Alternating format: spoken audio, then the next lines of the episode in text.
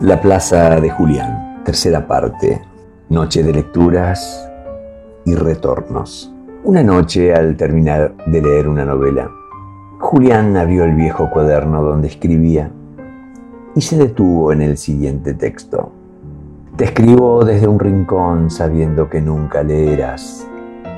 Mis cuentos quedan guardados en lugares inhallables, algunos de ellos en papeles camuflados y ocultos. A veces, entre palabras me encuentro, me descubro y sonrío. Otras me da por llorar. Cosas del alma intrincada que no siempre se entiende. He quedado a contramano de la vida donde la sociedad aplaude todo lo que no hago. Son mis puntos de estancamiento que he guardado en un garage como un auto viejo y reluciente. Los años pasaron sin cambios. En cambio, vivir en esta mansión alejada del pueblo fue mi meta lograda. Las historias tenebrosas y fantasmales sobre los antiguos dueños obraron como boleto de compraventa. La gente, la gente de la aldea evita acercarse y camina rápido sobre sus veredas. Nadie se detiene, no molestan ni preguntan. En rigor, Nadie quiere saber más de lo que ya saben. Sin embargo, la vida aquí adentro es plácida. Los pájaros conviven conmigo. Entran y salen por las puertas abiertas a través de los vidrios rotos de las ventanas. En ocasiones les hablo y a veces contestan, sobre todo cuando dejo las migas de la cena se posan en las ramas de los árboles que ingresan por los techos rotos y desde allí entonan trinos que replico con silbidos. Jugamos y reímos. Hasta los fantasmas se suman a la ronda festiva. Despreocupados danzan sin temores a ser vistos. Confían en mí, tal vez porque saben que soy parecido a ellos. Algo en mí ha dejado de ser para ser de esta otra manera. Julián bostezó al mismo tiempo que las campanas de la iglesia del colegio de curas de la esquina daban las dos de la mañana.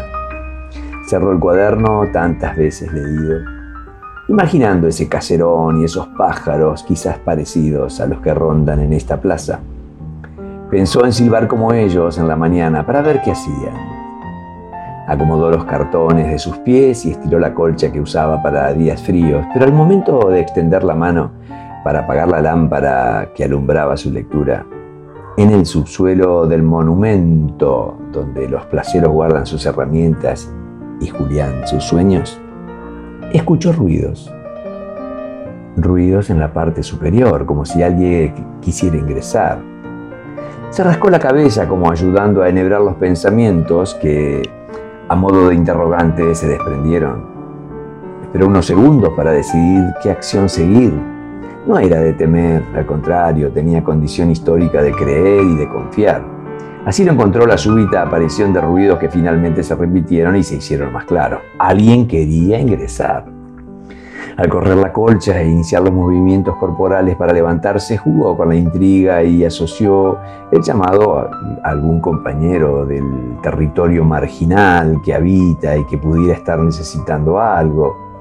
Ya había sucedido con don Carlos, que siendo más joven él, acudió una madrugada de invierno con dolores insoportables de estómago y la rápida decisión de partir al hospital ayudó a que la apendicitis no se convirtiera en una infección. Ya puesto de pie, pensó en algunos de los niños limpiavidrios de la avenida, que ya les ha pasado perder el subte y no poder llegar a sus casas. Por esa causa lo buscaron algunas veces para dormir con menos frío. Al fin de cuentas, la calidez del subsuelo del monumento de la plaza no es espacio para todos ni para cualquiera. Julián es el único que tiene las llaves otorgadas extraoficialmente por los cuidadores municipales. Al subir la escalera dejó de lado lo suspuesto y escuchó con más atención el modo que tocaba la puerta. Frunció el ceño y así se detuvo en el último escalón, acercó la oreja e inclinando la cara hacia esa puerta apreció que los golpes ya eran débiles. Se apresuró, no preguntó quién era. Introdujo la llave y abrió con decisión. El silencio se hizo presente en esos instantes. No había nadie a la vista, por lo que dio un paso para ver mejor y así fue como se encontró con una mirada dolida.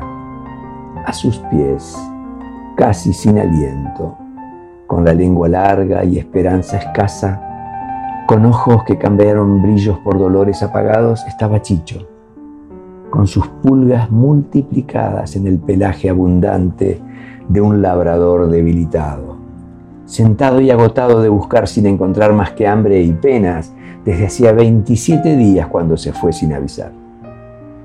Julián se arrodilló y lo alzó con las dos manos. Lo recostó sobre su pecho y sin pensarlo inclinó a su cara sobre el hocico. Chicho cerró sus ojitos, sabiendo que la tristeza era desde ese instante parte del pasado.